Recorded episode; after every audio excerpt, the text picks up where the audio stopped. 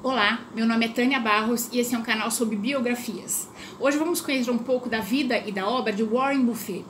Essa biografia foi um pedido feito nos comentários pelo seguidor do canal Leandro Figueiredo e meu filho. Excelente sugestão, Lê.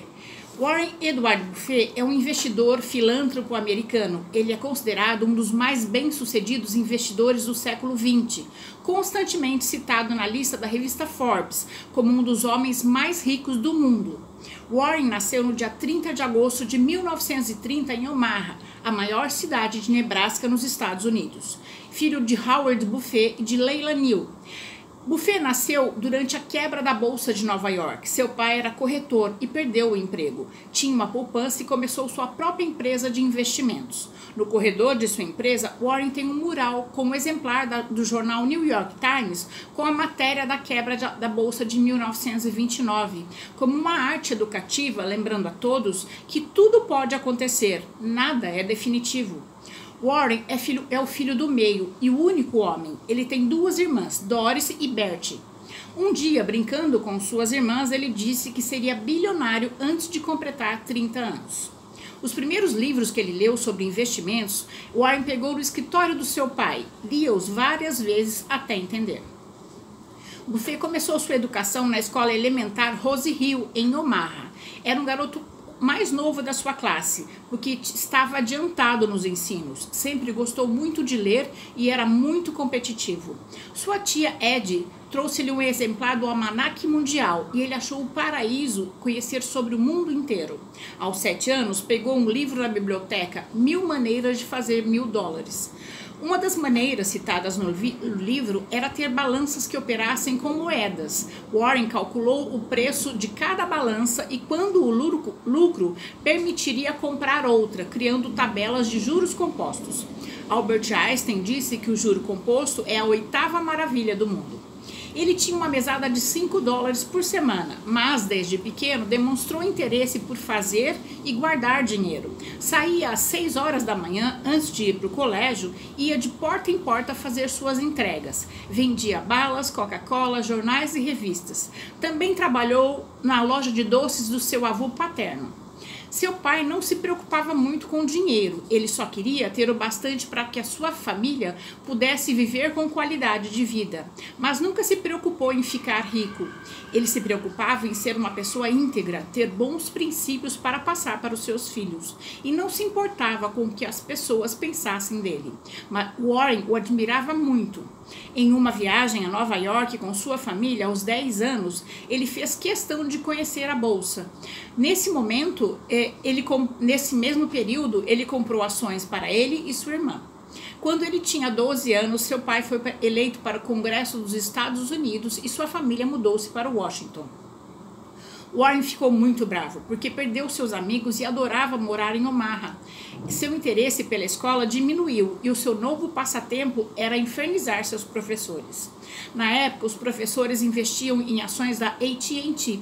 Warren, para irritá-los, comprou 10 ações a descoberto da AT&T, ou seja, apostando na queda, e levou os papéis para os seus professores verem.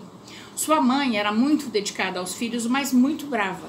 Eles morriam de medo dela. Ela tinha fortes dores de cabeça e quando ela acordava, pelo tom da sua voz, seus filhos sabiam se aquele seria um bom ou mau dia. Quando não aguentou mais isso, Warren resolveu fugir de casa e convenceu dois amigos a irem com ele. Mas a polícia os interceptou e os assustou muito. Seu pai foi buscá-lo e, ao invés de dar uma bronca, ele disse: Filho, você é muito melhor do que isso. Warren dizia que, que o seu melhor presente foi ter um pai como o dele. Ele nunca fazia discursos, ensinava os filhos com o seu exemplo, confiava nele mesmo quando ele fazia coisa errada. Isso era edificante. Ainda no ensino médio, teve várias ideias bem-sucedidas, como vender bolas de golfe remanufaturadas e customizar carros. Em 1944, aos 14 anos, fez sua primeira declaração fiscal. Alegando que sua bicicleta e relógio eram essenciais para o seu trabalho, teve uma dedução de 35 dólares. Em 1945, ele e um amigo de escola gastaram 25 dólares para comprar uma máquina de pinball e colocaram-a e colo colocando-a em uma barbearia local. Após algum tempo, eles eram donos de dezenas de máquinas em diferentes locais. Com 16 anos, quando terminou o colégio, Buffet tinha 90 mil dólares. Estava se divertindo comprando ações e não via utilidade em fazer faculdade, mas seu pai o convenceu. Com os créditos que tinha, concluiu a faculdade na Universidade de Nebraska em três anos. Aos 19 anos, tornou-se bacharel em economia. Fez pós-graduação na Escola de Negócios de Colômbia. Teve como professores Benjamin Graham e David Dodge, dois analistas econômicos que ele já era fã e tinha lido seus livros Análise de Segurança e O Investidor Inteligente. Segundo Buffet, depois de seu pai, Benjamin Graham foi a pessoa que mais o influenciou em sua vida. Ele o instigava, era como aprender beisebol com um craque. A abordagem de investimentos usadas por Buffet é baseada em Graham. Ele compra ações baratas, pouco negociadas e lucra quando as ações valorizam. Ele tinha muito medo de falar em público, suava, e resolveu fazer um, um, curso de oratória com Dale Carnegie. Disse que essa foi a melhor decisão da sua vida. Sem isso, ele teria perdido muito da vida. Além de Graham, Fisher foi um outro investidor que o influenciou. Para Fisher, comprar uma empresa barata não era tudo. Fisher acreditava que os investidores deveriam comprar papéis de grandes empresas, empresas líderes no setor, com alguma vantagem competitiva durável. Na palavra de Buffet, eu sou 15% Fisher e 85% Benjamin Graham. Em 1952, Buffet casou-se com Susan Thompson. Ele a achava muito melhor do que ele, mais centrada, equilibrada, dava o tom da relação. No ano seguinte, tiveram uma filha, Susan Alice Buffet. Ela ganhou esse nome porque parecia-se muito com a mãe e era tranquila como ela. Em 1954, ele aceitou trabalhar como parceiro de Benjamin Graham. Seu salário inicial foi 12 mil dólares por ano. Nesse mesmo ano, teve seu segundo filho, Howard Graham Buffet, um garoto com uma energia infinita. Em 1956, Benjamin Graham retirou sua parceria. Nesse momento, a poupança pessoal de Buffet estava com 174 mil dólares. Ele voltou a morar em Omaha, montou uma empresa de investimentos com alguns parentes. Ele comprava uma empresa e, com o regimento desta empresa, comprava outra, como uma ponta de charuto acendendo outro. Em 1958, comprou uma casa com cinco quartos em Omaha por 31.500 dólares. Nesse mesmo ano, nasceu seu terceiro filho, Peter Andrew Buffet, um garoto tranquilo. Warren mantinha sua rotina familiar. Chegava em casa cedo, jantava com sua família e muitas vezes colocava os filhos para dormir, cantarolando sua música preferida, Over the Rainbow. Em 1959, sua companhia contava com seis sócios e Buffet introduziu Charlie Munger. Em 1960, Buffet operava com sete sócios e pediu para um dos sócios, um médico, encontrar outros dez médicos para investir em 10 mil dólares cada. Onze novos sócios aderiram à sua companhia. Suzy não era ligada em dinheiro e quando perguntavam para ela como era ser casada com um homem tão rico, ela não sabia o que responder, porque eles, ela não se importava com quanto dinheiro Warren tinha. A vida deles era simples, eles não tinham hábitos caros. Warren era um, era um jovem republicano, seu pai era um congressista e Suzy, quando seus filhos eram pequenos, estava envolvida com direitos civis e isso o ajudou a tornar-se um democrata ele ia com ela aos discursos. O discurso o discurso de Martin Luther King foi um, um discurso mais inspirador que eles ouviram. Warren apoiava 100% as ações de Suzy para ajudar as pessoas. Ele então decidiu que ele ganharia dinheiro e ela o gastaria no comando de uma fundação bem grande. Um dia Susan estava conversando com Warren sobre uma questão racial e ele lhe disse: Espere até as mulheres perceberem que elas são as escravas do mundo. Ela ficou surpresa. Quantos homens estavam cientes disso? Se nem mesmo as mulheres estavam. Warren é um otimista e diz que as, com a mulher entrando no mercado de trabalho, com o dobro de pessoas competentes pensando e produzindo, a tendência é que o futuro seja melhor do que quando era apenas dominada por homens. Em 1962, Buffet tornou-se milionário. Lucrou muito fazendo o que Ben Graham ensinou, comprando ações baratas. Um conselho que ele dava para novos investidores era: escolha uma empresa e fique acompanhando, até surgir o momento perfeito de comprar. Existe uma tentação para optar pelas ações por causa da liquidez, mas com os anos você cria filtros e aprende qual o seu círculo de competência. Fique nele e não se importe com o que está fora. Definir o seu ciclo de competência é muito importante para acertar cada vez mais. Nesse período, Buffet transformou todos os sócios em um, Charlie Munger. Isso foi um grande impacto para ele. Charlie o fez procurar empresas maravilhosas por preços medianos e não empresas medianas por preços maravilhosos. A sociedade de Warren Buffett com Charlie Munger tem dado certo porque, além de intelecto, ele, ambos têm ética, são pessoas honestas e não querem ganhar dinheiro passando a perna nos outros. Em 1962, ele comprou ações da Berkshire. Era uma empresa têxtil que logo seria extinta. A Berkshire Hathaway estava fechando unidades e liberando capital para recomprar ações. Warren comprou algumas, pensando que haveria uma oferta depois para venderem com lucros modestos, mas as ações que eles haviam comprado alcançaram preços menores para venda e ele se sentiu traído pela administração da Berkshire. Em 1965, comprou ações o bastante para controlar a empresa e trocou todos os diretores. Hoje ele considera que foi uma forma boba de agir se considera um homem bem-sucedido, mas para isso ele tem que identificar seus erros para evitá-los no futuro. Ser emotivo com o dinheiro não dá certo. E ele estava emotivo na época porque o seu pai tinha morrido há cinco dias. Warren Buffett não aprova a maneira como os banqueiros de Wall Street é, é, funcionam, porque eles não se importam com os clientes, só visam os seus próprios interesses. No final dos anos 60, havia muita bobagem sendo dita, fusões feitas com base em escriturações falsas. Foi uma época de muitos charlatões em Wall Street que recebiam aplausos. Warren não queria participar de nada disso e encerrou sua, sua sociedade. Em 1969, se tornou presidente da Berkshire Hathaway e começou a escrever sua famosa carta anual aos acionistas. Construiu uma empresa em que se encaixa bem. Trabalha com 25 pessoas que são as mesmas há muitos anos. Ele não tem comitê nem RH. Buffet diz que não é trabalho, é diversão e ir para o escritório toda manhã. Adora a tranquilidade, fecha a porta da sua sala para não ouvir ninguém conversando e mantém a rotina de ler 5 a 6 horas por dia. Depois gosta de parar e refletir. Conheceu Bill e Melinda Gates e se tornaram grandes amigos. O pai de Bill, quando se conheceram, pediu que, para eles anotarem num papel o que mais os tinha ajudado em sua trajetória.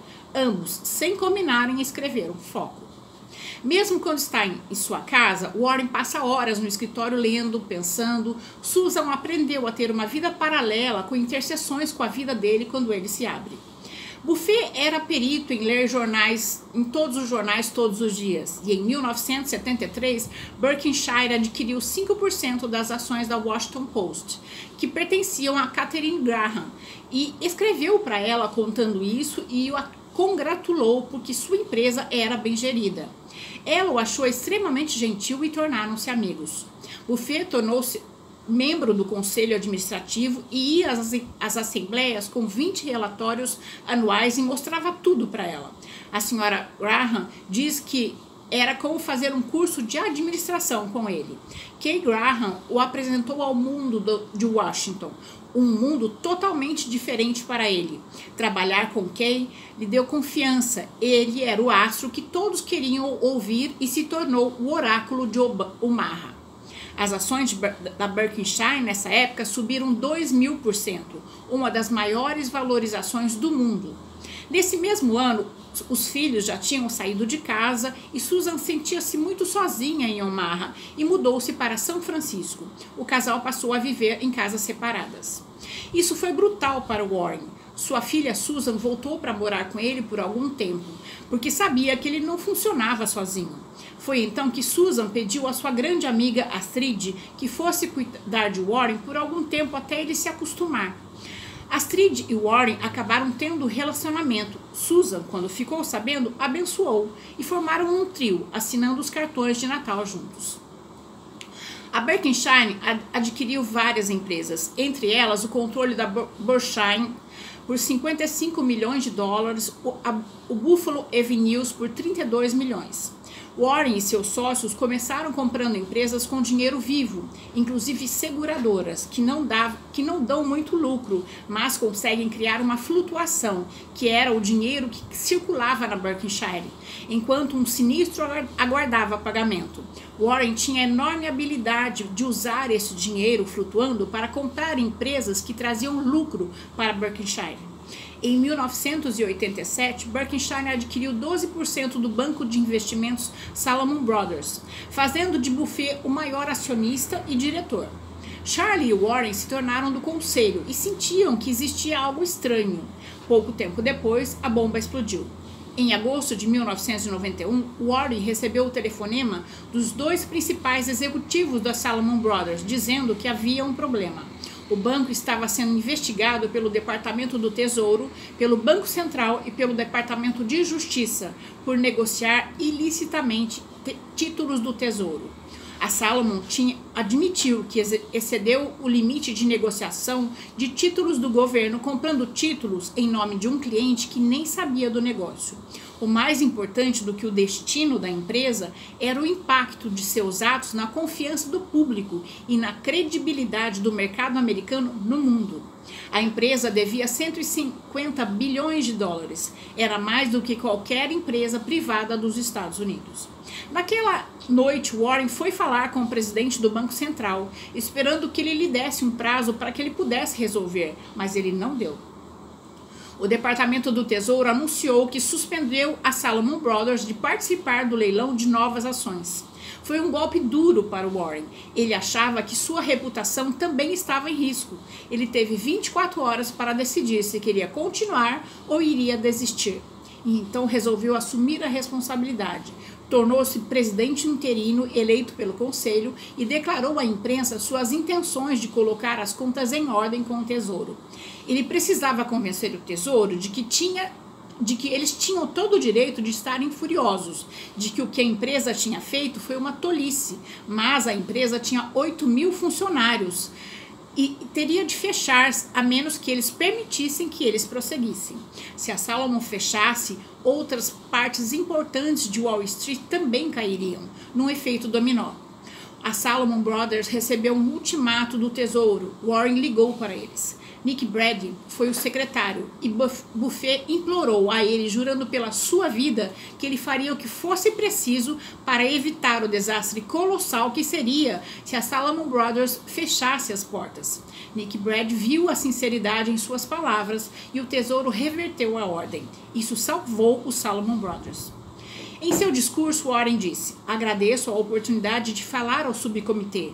Quero começar pedindo desculpas pelo que houve. A nação deve esperar obediência às suas regras e leis, mas também pedir para cada funcionário da Salomon fiscalizar-se sua própria obediência a isso.